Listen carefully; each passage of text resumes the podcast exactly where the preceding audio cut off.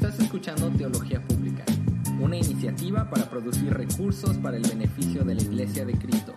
Checa nuestra página web en teologiapublica.com. Tenemos que cambiar nuestra introducción, Ray. no sé No, por está qué, pero está medio, está medio rara. Está medio. Está. No, está bien, me gusta, me gusta. Pero sí, lo cambiamos tal vez algún día. ¿Cómo estás, Benja? Bien, bien, bien, aquí con un poquito de frío, pero Sí. estamos bien. ¿Tú qué tal? Aquí está bien frío. Ahorita hay una tormenta de hielo. Es más, estoy aquí en la oficina en la iglesia, pero después de este podcast ah, me voy a ir con cuidado a la casa y voy a trabajar de casa porque está, está lloviznando y está bajo congelamiento, así que hay mucho, mucho hielo. Ahorita fui afuera a ver la calle y, y mi auto está ah, cubierto en hielo, así que a ver cómo nos va. Pues con cuidado, Rey. Mejor quédate, Sí. mejor quédate ahí en, en la iglesia, te quedas a acampar en la iglesia hasta que se. No, no, que no, aquí no, no, no la hago. Me voy despacito y llegamos allá Sí. con bien. Pero no, estamos bien, gracias a Dios. ah, siguiendo Qué aquí la obra. Y, ¿Qué, qué, ah, tú, tú predicas todos los domingos, ¿verdad, Benjamín? ¿Qué estás predicando ahorita? Sí, predico eh, casi todos los domingos. Ahorita estoy tratando de, de involucrar a más, bueno, no ahorita, eh, ya llevo un buen rato tratando de involucrar a más hermanos a que prediquen también. Entonces yo creo que ahorita predico como... eh, yo creo que una persona más predica un domingo al mes y yo predico todos los demás. Entonces, este, ahorita estamos predicando, acabamos de empezar una serie eh, que, en la que hablamos sobre las, la- nuestras convicciones teológicas que tenemos como iglesia. Entonces, esta semana yo prediqué sobre, eh, pues, que tenemos un entendimiento centrado, un- bueno, un, un entendimiento del Evangelio centrado en Dios. O sea, en otras palabras, Dios es el que se lleva toda la gloria, Dios es soberano, Dios es el que nos salva. Y, y, pues me- creo que Dios ya lo estaba, ya estaba trabajando en su providencia, porque pues obviamente ahorita estamos hablando del Evangelio Sí. y, y siento que eso me ha ayudado a, a pensar en ese tema. Wow, Pues qué transición tan perfecta. ¿Por qué no le entramos al tema aquí del, del Evangelio? Estamos en esta serie que le llamamos ah, ¿Por qué los cristianos no evangelizan? Ah, y mencionamos la semana pasada que no, ah, no es para traer, ofender a nadie, simplemente es, es, un- es una idea de por, por qué batallamos, qué, es lo que batallamos. Y el- nuestra meta es tal vez tener unas pláticas que nos, da, que nos dé a la iglesia un poquito más de confianza en compartir el Evangelio ah, en nuestra comunidad. Entonces, la- el podcast pasado, es más, tenemos que mencionar, Benjamín, que dijimos que íbamos a poner un podcast cada 15 días, cada Oh, dos sí, semanas, sí. pero después de, de- de subir el primero, no nos pudimos esperar, quisimos ah, ah, grabar otra vez y, y tal vez nuestra ah, meta, deseo, es de subir un podcast cada jueves, ¿verdad, Benjamín? Sí, sí, si Dios quiere, queremos, eh, queremos subir uno cada jueves. Cada jueves. Sí. Ay, oren por nosotros para que sí se pueda. Y igual ustedes comenten o, o- o díganos ahí qué piensan. E Ujú. incluso si tienen temas que, pues que a lo mejor tienen curiosidad y les gustaría que, tratáramos, pues no les prometemos nada, pero podemos hacer el esfuerzo. Sí, sí, claro que sí. Así que ah, comenzamos aquí con ah, la, semana pasada, el podcast pasado, hablamos de la comisión, de la gran comisión. Ah, y este episodio vamos a hablar de los elementos del Evangelio. ¿Y por qué hay que entender los elementos del Evangelio? Ah, ¿Y, por, y hay a, a- poco hay elementos al Evangelio? Ah, y quiero empezar con, con el, con lo- la importancia de entender el Evangelio, ¿verdad? Vamos a dividir el Evangelio en, en cuatro elementos, pero ah, la importancia de entender el Evangelio am, encontramos en, en 2 de Corintios, capítulo 5, versículo 16 al, 7, al, 10 al 19, y dice así, por lo tanto, si alguno está en Cristo, es una nueva creación. Lo viejo ha pasado y ha llegado ya lo nuevo. Todo esto proviene de Dios, quien por medio de Cristo nos reconcilió consigo mismo y nos dio el ministerio de la reconciliación. énfasis ahí, nos ha dado el ministerio de la reconciliación, la reconciliación siendo el Evangelio. Esto es que en Cristo Dios está reconciliando al mundo consigo mismo no tomándole en cuenta sus pecados y encargándonos, otra vez aquí el énfasis, encargándonos a nosotros el mensaje de la reconciliación. Ese es el encargo que tenemos del, Señor, de, nuestro Padre Celestial, es que hemos sido encargados con este mensaje del Evangelio, este mensaje de reconciliación. Entonces, porque hemos sido encargados con este mensaje, es de suma importancia que, lo entendamos bien. Y a pesar de, la importancia de, ah, la, responsabilidad que tenemos de uh, que hemos sido encargados con este mensaje, es que también al, al, al, dividir y, estudiar los elementos del Evangelio, nos ayuda también a poder compartir el Evangelio con más ah, facilidad. Entonces, por eso es importante de entender el Evangelio. Y vamos a dividir, como he, mencionado, vamos a dividir el Evangelio en cuatro elementos, ¿sí? Pero antes de entrar a los cuatro elementos, quiero empezar con lo principal, que es Cristo. Cristo es, es la fundación, es, es el, la raíz, vamos a llamar, la, que, la, base, la base del Evangelio. Ah, y es más, Pablo, cuando está escribiendo a la iglesia en, en Corintio, él, nos, da un resumen del Evangelio. Miren lo que dice Pablo en 1 Corintios 15, del 1 al 5. Pablo escribe, ahora hermanos, quiero recordarles el Evangelio que les prediqué, el mismo que recibieron y en el cual se mantienen firmes. Mediante este Evangelio son salvos, si se aferran a la palabra que les prediqué. De otro modo habrá creído en vano porque ante todo les transmití a ustedes lo que yo mismo recibí, y este es el Evangelio, este es, esta es la base del Evangelio, que Cristo murió por nuestros pecados según las Escrituras, que fue sepultado, que resucitó el tercer día según las Escrituras y que apareció a Cefas y luego a los doce. Ah, esta es la raíz, esta es la base, la fundación del Evangelio, es Cristo. Cristo que murió, ah, que, que vino Ah, que vivió entre nosotros, que murió por nuestros pecados, eso es clave, y que resucitó. Al resucitar, vamos a ver, ah, vamos a hablar un poco más, ah, venció a la muerte y la importancia que tiene ese evento en que Cristo venció la muerte. Entonces, esa es, esa es la clave del Evangelio.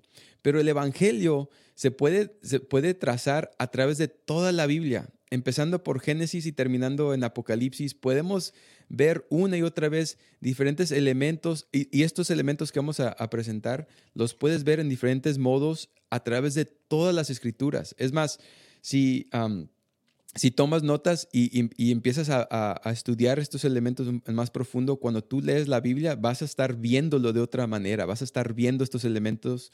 van a sobresaltar de, las escrituras al, al estudiarlo. Entonces, Cristo es la raíz del Evangelio, pero vamos a estudiar cuatro elementos que nos apuntan a Cristo. Y estos son los cuatro elementos. ¿sí? Y, eh, nada más una cosa, antes de, que, de que entremos a los elementos, yo nada más quería agregar rápidamente, eh, pues como enfatizar la importancia de que, de que el Evangelio se encuentra en toda la Biblia, ¿verdad? O sea, que a lo largo de toda la Biblia encontramos el mensaje del Evangelio. Y no, y no me refiero a que en cada pasaje de la Biblia dice Jesús murió por nuestros pecados y, cree en él y será salvo. No, sino a lo que me refiero es que toda la Biblia es, es una, una historia o un drama de redención. Y, creo que si lo leemos de esa forma, vamos a poder entenderla mucho mejor. Por ejemplo, quiero, quiero decir un par de pasajes. Eh, la semana pasada hablamos, ¿no? De Lucas 24 y eh, pues justo otra vez, ¿verdad? Apuntando hacia el, hacia el cuadro que tengo aquí atrás. Jesús está con los discípulos en el camino de Maús y, fíjate cómo dice en el, en el capítulo 24, versículo 27, dice que Jesús, comenzando por Moisés y continuando con todos los profetas, les explicó lo referente a él en todas las escrituras Entonces, es interesante ver cómo Jesucristo les estaba explicando a estos discípulos en el camino de Maús que en Moisés, o sea, en la ley, en los profetas, básicamente en todo el Antiguo Testamento, les estaba explicando cómo la historia apuntaba hacia él, ¿no? Y por ejemplo, también quería mencionar otro pasaje brevemente en 2 de Timoteo capítulo 3, versículo 16. Es un versículo que muchos conocemos, ¿verdad? Es un versículo muy, muy, muy popular que dice que toda la escritura es inspirada por Dios y útil para enseñar, para, para reprender, para corregir, para instruir en justicia, etcétera. Pero quiero que regresemos un poquito al versículo 15, porque siento que ese versículo a veces como que lo ignoramos o no le ponemos atención, pero fíjate lo que Pablo le dice a Timoteo, le dice, cómo desde la niñez has sabido las sagradas escrituras, o sea, la Biblia, las cuales te pueden dar la sabiduría que lleva a la salvación mediante la fe en Cristo Jesús. Entonces, yo creo que si hiciéramos la pregunta, bueno, ¿cuál es el propósito de la Biblia? muchas personas a lo mejor irían directo al versículo 16. Y sí, sí, en parte el propósito de la Biblia es enseñar, reprender, corregir, etcétera. Pero yo diría que el propósito principal de toda la Biblia, como un libro completo, es darnos sabiduría para llevarnos a la salvación mediante la fe en Cristo Jesús. Entonces, eh, cuando, cuando vemos la Biblia de esa forma, cuando la entendemos de esa forma, entonces vamos a poder ver estos cuatro elementos a los que tú te refieres más claramente, una vez que nos damos cuenta que la Biblia es una historia, no es tanto un libro de, reglas o de moralismo ni nada. O sea, sí tiene muchas reglas, tiene, tiene muchas, muchas instrucciones, pero a final de cuentas es una historia de la salvación. Sí, sí, y es importante eso, sí es clave el entender que la Biblia, a pesar de que son 66 libros, diferentes autores, años pasan entre, entre libro y libro. A veces dentro, en Isaías, por ejemplo, a veces hay 40 años que suceden dentro en medio de capítulos. pero es, es, toda una narración de la historia de, de Dios restaurando la relación que, que fue quebrada en, en, el, en el jardín. Entonces, todo, el Evangelio, sí, o sea, se traza a través de toda la Biblia, todo es, es, es una historia, es una historia. Y eso es lo que la une, ¿sí? Porque tú puedes estudiar cada libro individual y tiene temas teólogos, tiene su, su orden, tiene su progreso y es completo, ¿verdad? Estudias un libro y este, o una escritura y está completa, ¿sí? O sea, fue, tiene su principio y su final. Pero lo que la manera que trazas todos los libros a través de, de, las escrituras es ese, es ese tema, el tema de la restauración, el tema de, del Evangelio. No, gracias. Sí, y, voy a admitir, hablo mucho, Benjamín. Tú nomás entrale así como le entraste y, y, me, me, interrumpes. A veces no, no pauso para dar, No, está bien, tú dale, tú dale. Yo te escucho. Yo, tú eres el que, tú eres el experto aquí, Ray. Yo te escucho pues y, y si, si, pienso en algo, lo, lo digo. Dale. Bueno, empezando por la creación, entonces, y hay que comenzar con la creación y vamos a darnos cuenta del por qué. Pero aquí es donde encontramos el propósito y el origen del humano. Ah, no podemos mencionar el Evangelio sin, sin, empezar con el principio, y ese es el principio. En Génesis 1 y 2 encontramos la pregunta, la respuesta a las preguntas de dónde vinimos y cuál es nuestro propósito. Así que vemos, por ejemplo, que fuimos creados a la semejanza de Dios. vemos en Génesis 1.27, por ejemplo, y Dios creó al ser humano a su imagen, lo creó a la imagen de Dios, hombre y mujer los creó y los bendijo con estas palabras. Y aquí está la, segunda pregunta, ¿cuál es nuestro propósito? ¿Para qué fuimos creados? sean fructíferos y multiplíquense, llenen la tierra y sométanla, dominen a los peces del mar y a las aves del cielo y a todos los reptiles que se, que se arrastran por el suelo. También les dijo en el versículo 29, yo les doy la tierra yo les doy de la tierra todas las plantas que producen semilla y todos los árboles que dan fruto con semilla, todos los que, todos los que servirán de alimento. Todo esto les servirá de alimento. Y continúa hablando de cómo van a alimentarse, cómo Dios es que está prohibiendo para que ellos se alimenten. Entonces vemos aquí que el origen del humano comienza con Dios. Y podemos hablar bastante acerca de eso, ¿verdad? Podemos ah, estudiar uh, cómo defender ¿verdad? Nuestra fe, lo que es apologetics, ¿no? Apologética. gracias. la defender la fe. Pero lo que queremos enfatizar ahorita con el Evangelio es de que fuimos creados con propósito. Y ese propósito era obedecer a Dios y confiar en Él como nuestro proveedor. John Piper llama que el, propósito del hombre es traerle gloria a Dios, glorificar a Dios. ese es el propósito. Y le traemos gloria a Él cuando le obedecemos, le traemos gloria a Él cuando ponemos nuestra confianza en Él para proveer, en vez de poner nuestra confianza en cualquier otra cosa. El poner nuestra confianza en cualquier otra cosa no le trae gloria a Dios, pero cuando confiamos en Él, eso es lo que le trae gloria a Dios. Entonces, ese es el, propósito, esas dos preguntas, ¿de dónde venimos y cuál es nuestro propósito? y fíjese, en, en, el capítulo 2, versículo 16 a 17, dice así, y le dio este mandato, pues comer de todos los árboles del jardín, pero del árbol del conocimiento y del bien y del mal no deberás comer. El día de que él comas, ah, ciertamente morirás. Entonces, estos son esto es el mandato que Dios le dio al, hombre, a Adán y a Eva. Y, le da aquí el mandato, bueno, más, más correcto sería que se lo dio a Adán, porque este mandato se le dio a Adán antes de que Eva fue creado del lado de, la costilla de Adán. Pero ese es el mandato a la humanidad, de que lo obedezcamos, que, pongamos nuestra confianza en Él.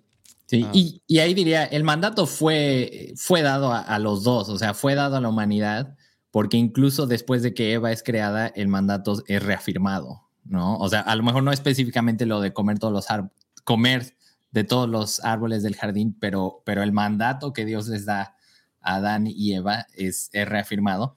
incluso cuando la serpiente habla con Eva, Eva le repite estas palabras específicamente, ¿no? Entonces sí, o sea, no, no, es que, no es que únicamente Adán lo tenía, sino, sino los dos a final de cuentas lo tenían. Sí, cierto, no es, no es decir de que solo Adán era responsable, la humanidad es responsable, Adán y Eva fueron responsables del mandato, pero es interesante que se lo dio a Adán antes de que Eva fue creado. También es interesante de que se dieron cuenta que estaban desnudos después de que Adán tomó del fruto.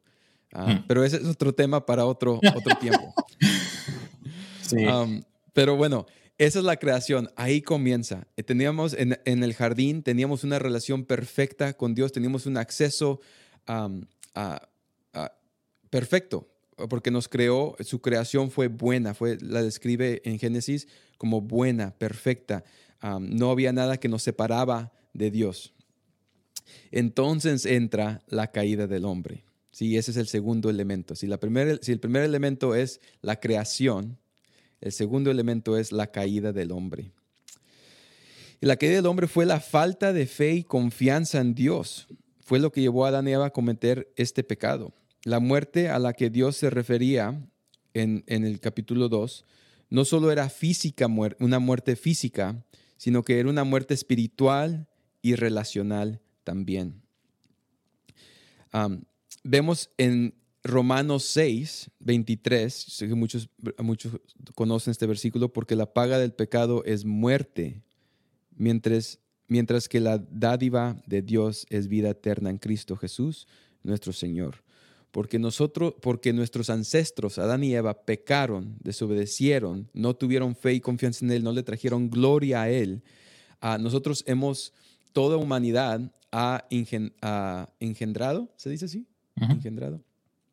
la naturaleza pecaminosa que, que, que entró al mundo en ese evento de la caída, cuando ellos desobedecieron y tomaron del fruto que no deberían de haber tomado. Entonces, tres partes aquí en cual la caída del hombre afectó. Nos afectó físicamente, ¿sí? La muerte no existía antes de la caída del hombre y ahora existe, ¿sí? Entonces, física, entró la muerte no que murieron inmediatamente, ¿sí? Escuché recién a, una persona que se dice, se llama cristiano, pero a mucha... A dinos quién, Rey, No, no, no te creas. Bueno, la denominación se llama cristianismo progresivo y ellos llaman que al Dios del Antiguo Testamento es un Dios mentiroso y apuntan a, a Génesis 3 porque, a 2 y 3 porque Dios el Padre dice ah, que, el, que tomarás y morirás, ciertamente morirás. Y tomaron y no se murieron.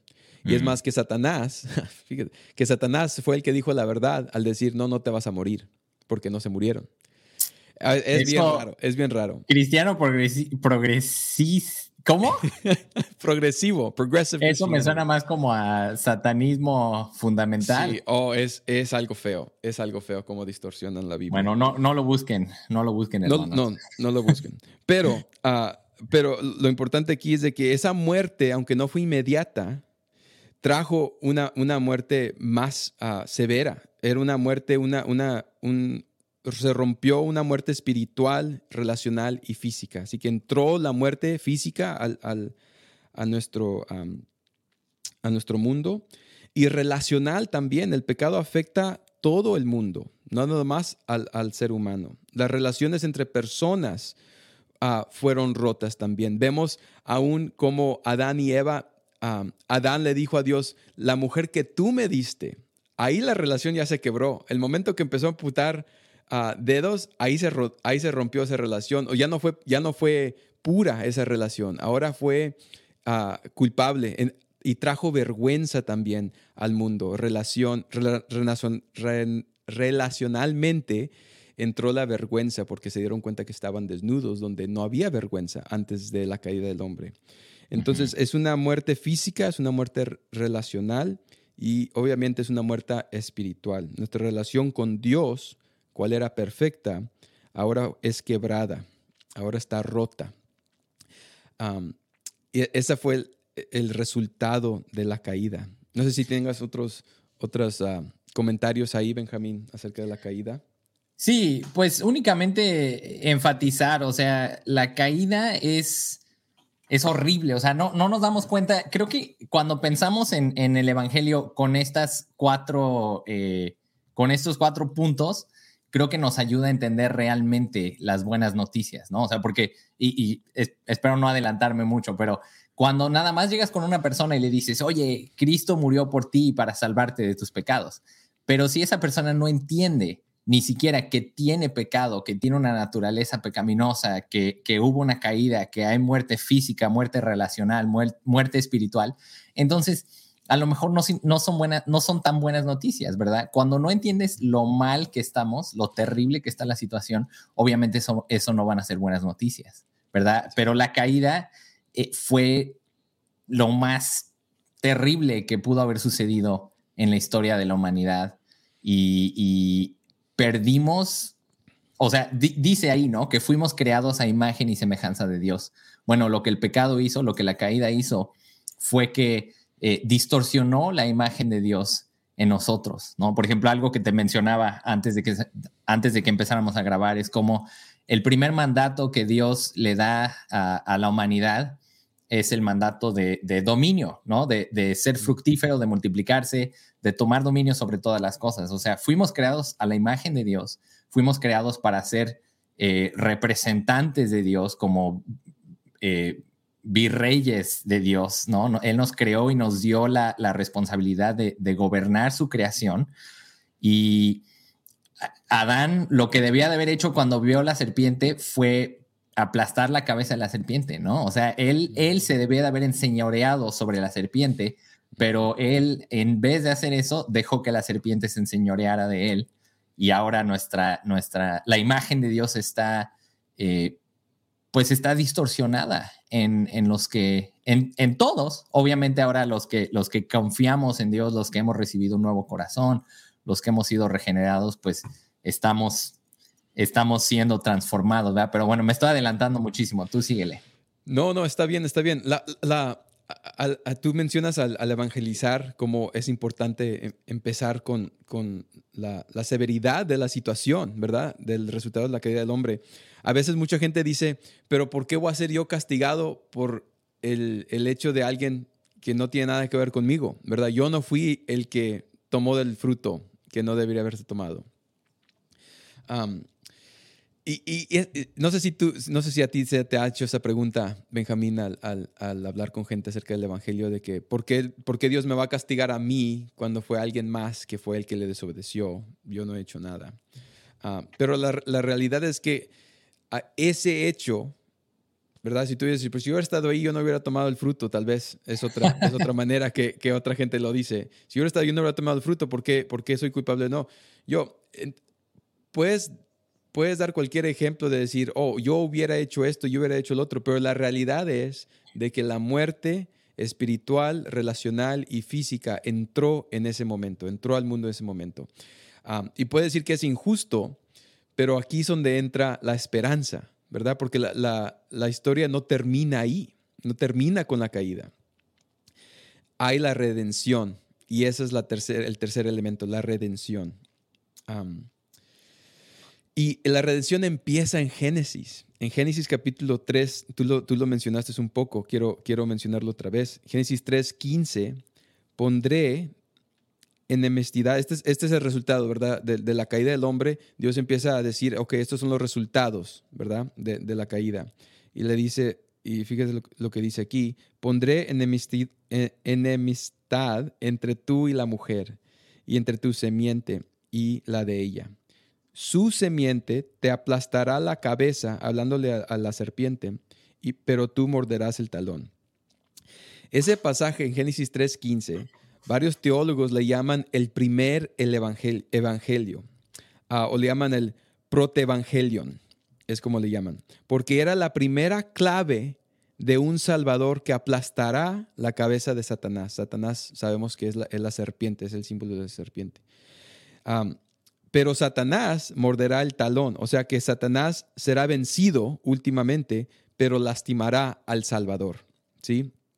Entonces vemos que Dios vence a la muerte al resucitar, ¿verdad? Ese es el aplastar a Satanás. Si Satanás tenía el dominio de, la muerte, ¿verdad? De, separación eterna en, el infierno, Jesús vino y venció la muerte. Ese dominio Ah, si él tenía el, cualquier esperanza de que ese era su dominio, ya no es su dominio.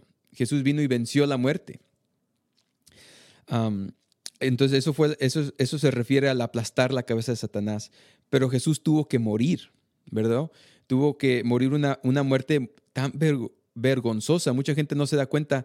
Vemos fotos de Jesús en la cruz, o si entras a una iglesia católica, a veces ves una estatua de la cruz y Jesús crucificado, y nosotros por respeto ponemos a cubiertos sobre Jesús, ¿verdad? Pero la realidad es que la tradición de, crucificar no había nada de cubierto. Era una muerte vergonzosa. O sea, estabas, como entraste al, mundo, así, así te vas a morir crucificado. era tan vergonzosa esa muerte. Y eso, esa fue la ira de Dios puesta en Jesús para traernos redención a nosotros. Entonces vemos que la redención empieza en Génesis 3, versículo 15, ah, y sigue, ¿verdad? Sigue, vemos en 1 Corintios 15. 1 Corintios 15, 45 al 47 dice así, así está escrito, el primer hombre Adán se convirtió en un ser viviente. Ah, no que se convirtió, sino que fue creado, ¿verdad? Es un ser viviente, fue hecho un ser viviente. El último Adán en el espíritu que da vida. El último Adán siendo Cristo es el que da vida. No vino primero lo espiritual, sino lo natural y después lo espiritual. El primer hombre era del polvo de la tierra y el segundo hombre del cielo. O sea, el, el segundo hombre, el segundo Adán siendo Cristo. Entonces vemos que Cristo, como el segundo Adán, es el que nos trae ah, la vida, nos da la esperanza. ese es el mensaje de la redención, de que no terminó con la caída del hombre, sino que hay una esperanza en Cristo. Ah, leyendo el, resumen que, vimos de Pablo en 2 Corintios 15, 1 Corintios 15, perdón, que el mensaje es que Cristo murió por nuestros pecados, fue sepultado y resucitó el tercer día. Esa es la raíz, esa es la fundación del, Evangelio, de que hay redención para la humanidad al que pone su fe en Dios. Vemos también en Romanos 5, 8 al 11, pero Dios demuestra su amor por nosotros en esto, en que cuando todavía éramos pecadores, Cristo murió por nosotros, y ahora que hemos sido justificados por su sangre, cuánta más razón por medio de él seremos salvos del castigo de Dios. Porque si éramos enemigos de Dios, fuimos reconciliados con él mediante la muerte de su Hijo. Con cuánta más razón, habiendo sido reconciliados, seremos salvos por su vida. Y no solo esto, sino que también nos regocijamos en Dios por nuestro Señor Jesucristo, pues gracias a Él ya hemos recibido la reconciliación. Al poner nuestra fe en Él, ya hemos recibido esa reconciliación, esa, esa redención. Hemos sido redimidos por la sangre de Cristo. Y esa es la buena noticia, esas son las buenas noticias, ¿sí? De que hay esperanza para la humanidad. Y entonces llegamos pensamos que tal vez ese, es el último elemento, pero hay un elemento más que no hay que olvidar. El último, último elemento es la restauración. ¿Sí? Si vemos la, la, redención o reconciliación como el tercer elemento, el último es restauración. Y le llamamos restauración porque estamos, la historia del Evangelio está restaurando lo que fue quebrado. ¿sí? Es una historia, la historia de Dios en restaurar una relación perfecta que teníamos en el jardín. Entonces, cuando ponemos nuestra fe en Cristo, es decir, que tenemos fe en que la muerte de Jesús fue aceptada por Dios el Padre para el perdón de pecado, el que pone su fe en Cristo de esta forma ha recibido la esperanza de vida eterna, ha entrado a la familia de Dios. Y fíjese lo que dice, aquellos que entran a la familia de Dios, en Romanos 10, 11 al 13, así dice la escritura, todo el que confíe en Él no será jamás defraudado, no será avergonzado, otras versiones dice. No hay diferencia entre judíos y gentiles, pues el mismo Señor es Señor de todos y bendice abundantemente, abundantemente perdón, a cuantos lo invocan, porque todo el que invoque el nombre del Señor será salvo. Tenemos esta esperanza ah, certera de que si hemos puesto nuestra fe en Él, tenemos la esperanza de restauración completa, ¿sí? Ahorita, si tú has puesto tu fe en Cristo, tienes una relación con Dios, a mí me gusta llamarle de larga distancia, ¿sí? Está, está rota esa relación, no puedo yo ir a, no puedo yo sentarme con Dios, ¿verdad? A, platicar con Él, es de larga distancia, pero es una relación que tenemos con Él, tenemos acceso a Él al poner nuestra fe en Él, pero la restauración va a suceder cuando está Él reinando enfrente de todos, ¿sí? su reino ah, entra al mundo. Y es donde vemos en Filipenses que ah, toda lengua confesará que Él es Dios. ¿sí? Esa es la restauración que tenemos la esperanza de obtener. Sí, yo creo que ahí eh, es, importante eh, recordar pasajes como, como Efesios capítulo 1. Mm, ¿dónde quedó? Versículo 13, ¿no? Donde está hablando con los efesios y les dice, en él, o sea, en Jesús, también ustedes, después de escuchar el mensaje de la verdad, el evangelio de su salvación, y habiendo creído, fueron sellados en él con el Espíritu Santo de la promesa, que nos es dado como garantía de nuestra herencia, con miras a la redención de la posesión adquirida de Dios para alabanza de su gloria. Entonces creo que es bueno como como eh, a lo mejor eh, diferenciar entre el que ya tenemos esa garantía, ¿no? Ya hemos sido salvados, ya tenemos al Espíritu Santo morando dentro de nosotros, entonces a lo mejor no, no, yo no diría que nuestra relación es, rota, sino, sino simplemente no es una no es una relación así en la que le vamos a ver, en la que le vemos cara a cara, ¿no? O sea, ahorita tenemos al Espíritu y es increíble, es increíble tener al Espíritu Santo. A lo mejor en alguno de nuestros episodios podemos hablar sobre, sobre el Espíritu Santo, pero al final de cuentas el Espíritu es la garantía, pero todavía no hemos recibido eh, la, herencia completa. Y eso únicamente lo vamos a recibir hasta que Jesucristo regrese, ¿verdad? Por ejemplo, también eh, este domingo que prediqué sobre la salvación, a una, una a lo mejor como, como unos factores que mencioné es que Dios es el que inició nuestra salvación, Dios es el que continúa nuestra salvación o sostiene nuestra salvación y Dios es el que va a finalizar nuestra salvación. Entonces podemos hablar como de tres aspectos de, la salvación, ¿no? Pasado, presente y futuro.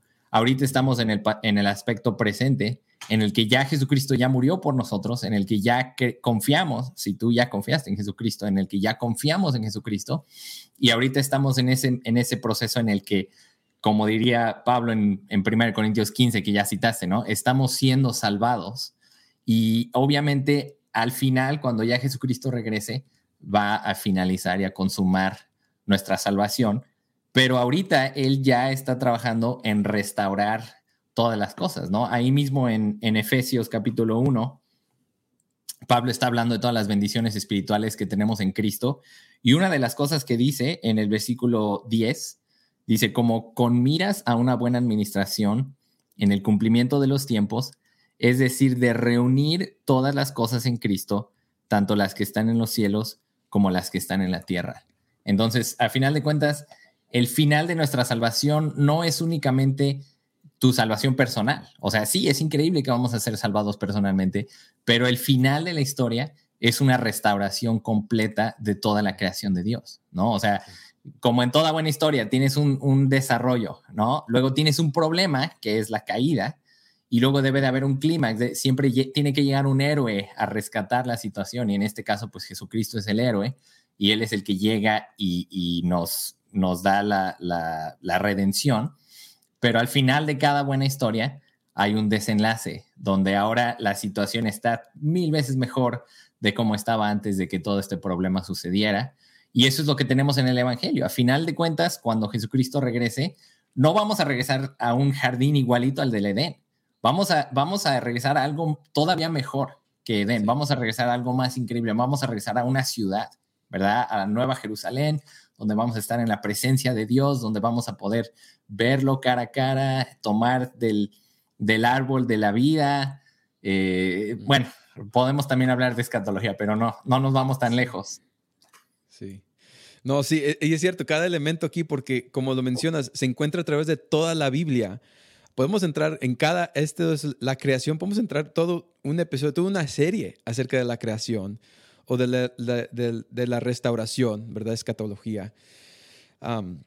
pero es importante tener ah, de perdido esa base y, empezar a desarrollar nuestro, nuestro entendimiento de cada uno de estos elementos, porque con lo que quiero terminar es unos comentarios acerca de cómo usamos estos elementos. Y al entender estos elementos, nos ayuda a a traer una conversación hacia el Evangelio, ¿sí? Entendiendo de que la caída del hombre afecta todo, todo el mundo.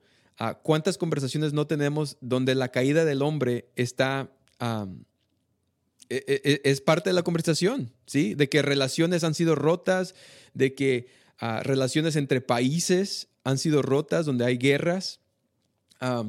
y, siento que eh, eh, perdón que te interrumpa, pero eso nos ayuda a, explicar el, la maldad en el mundo, ¿no? O sea, si, si no hablas sobre la caída, por ejemplo, si, si en tu iglesia no se predica sobre el pecado, sobre la caída, pues no tienes una categoría para explicar por qué hay, por qué hay sufrimiento en el mundo, por qué hay guerras, por qué hay dolor, etcétera. Sí, y, y ahí es donde entra la gracia de Dios porque uno no puede experimentar la gracia de Dios sin entender la, gravedad de la caída del hombre, la gravedad del pecado, ¿sí? uno no puede entender el perdón al no entender en completo de qué ha sido perdonado, ¿sí? Ah, y ahí es donde se experiencia la, la gracia de Dios. Entonces, estos elementos al entendernos nos ayuda a tener conversaciones espirituales con, gente que no sean creyentes. Ah, el entender la restauración, ¿sí? Alguien está, tal vez tienen temor de, que van a fallecer, tal vez están batallando con, cáncer o con otra enfermedad y están pensando en, en qué va a ser después de la muerte. Tu entendimiento de la restauración dice, bueno, este, es, este es el Evangelio y esto, esto es lo que nos espera en la restauración cuando uno pone su fe en Cristo, en tomar en fe eh, la paga que Jesús hizo en nuestro, por medio ah, en nuestro lugar en la cruz. Entonces, es importante entender estos elementos, Pero también quiero agregar de que no tienes que, al uno evangelizar, a veces nos ponemos mucha presión de decir, no, es que tengo que tocar cada elemento. Si yo voy a dar el evangelio, tengo que asegurarme que menciono la creación, que menciono la, la caída del hombre, la redención, la restauración. O tal vez tuviste una plática espiritual y dices, ah, es que no mencioné la restauración, no les di el evangelio por completo. Pero como vimos en el episodio anterior, es de que uno no salva al creyente. ¿sí? Uno no es responsable de la respuesta del hombre, uno simplemente es, es, responsable del mensaje. Y como y terminamos con lo que empezamos, la, la, base, la raíz, la fundación del mensaje es de que Cristo vino, murió por nuestros pecados y resucitó en el tercer día y venció la muerte. Y al poner nuestra fe en Él, tenemos esa esperanza, tenemos, podemos tener aseguranza de que nuestros pecados han sido perdonados porque la paga del pecado es muerte y Él pagó la paga de nuestro pecado y, no nos avergonzará, ¿verdad? No, no, seremos avergonzados cuando ponemos nuestra fe en Él, sino que tenemos aseguranza de una restauración completa, ¿sí? Una restauración completa. Sí, yo creo que, como dices tú, o sea, no hay, no hay que sentirnos como presionados de decir, ay, tengo que mencionar todo esto. Eh, algo que a mí me ayuda es que estos cuatro puntos o, ¿cómo, les, ¿cómo les llamaste? elementos. Estos cuatro elementos del Evangelio es algo que simplemente podemos tener en nuestra mente y, que sean parte de nuestra cosmovisión, de nuestra forma de ver el mundo. Entonces, es algo que puedes utilizar en, en cualquier situación. O sea, por ejemplo, yo lo uso cuando predico, ¿no? Cuando predico, siempre tengo estos cuatro elementos en mente.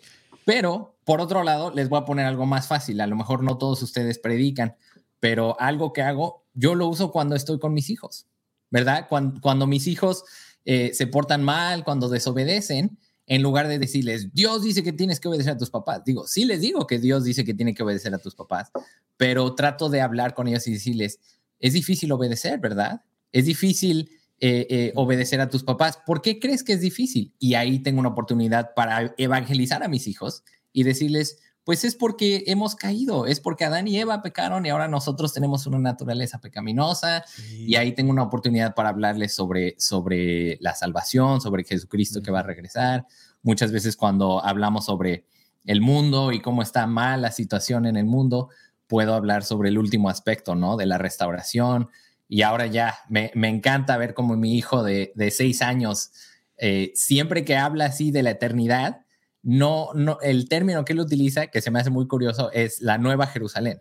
Siempre me dice, no, y sí, papi, es que cuando estemos en la Nueva Jerusalén, esto y lo otro y así, y obviamente se me hace muy tierno, claro, es mi hijo, pero, pero todos estos elementos, si los tenemos nosotros en mente, si los entendemos bien, si los estudiamos, los podemos utilizar como como una base para poder predicar el evangelio en nuestra vida diaria, ¿no? A lo mejor si, está, si tienes una conversación en la que en un avión o en el, en el camión, en el autobús, con alguien que no, va, que, que, no vas a volver a ver en toda tu vida, pues dáselo, boom, las cuatro, de un jalón y, y, dile que Jesucristo murió por él para salvarlo de su pecado.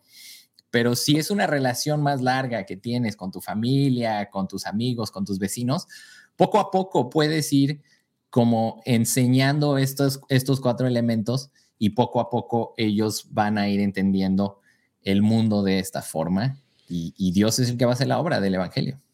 Así es, así es. Y con eso terminamos y terminamos comentando de que ah, el próximo episodio va a ser, vamos a tener una plática acerca de diferentes métodos.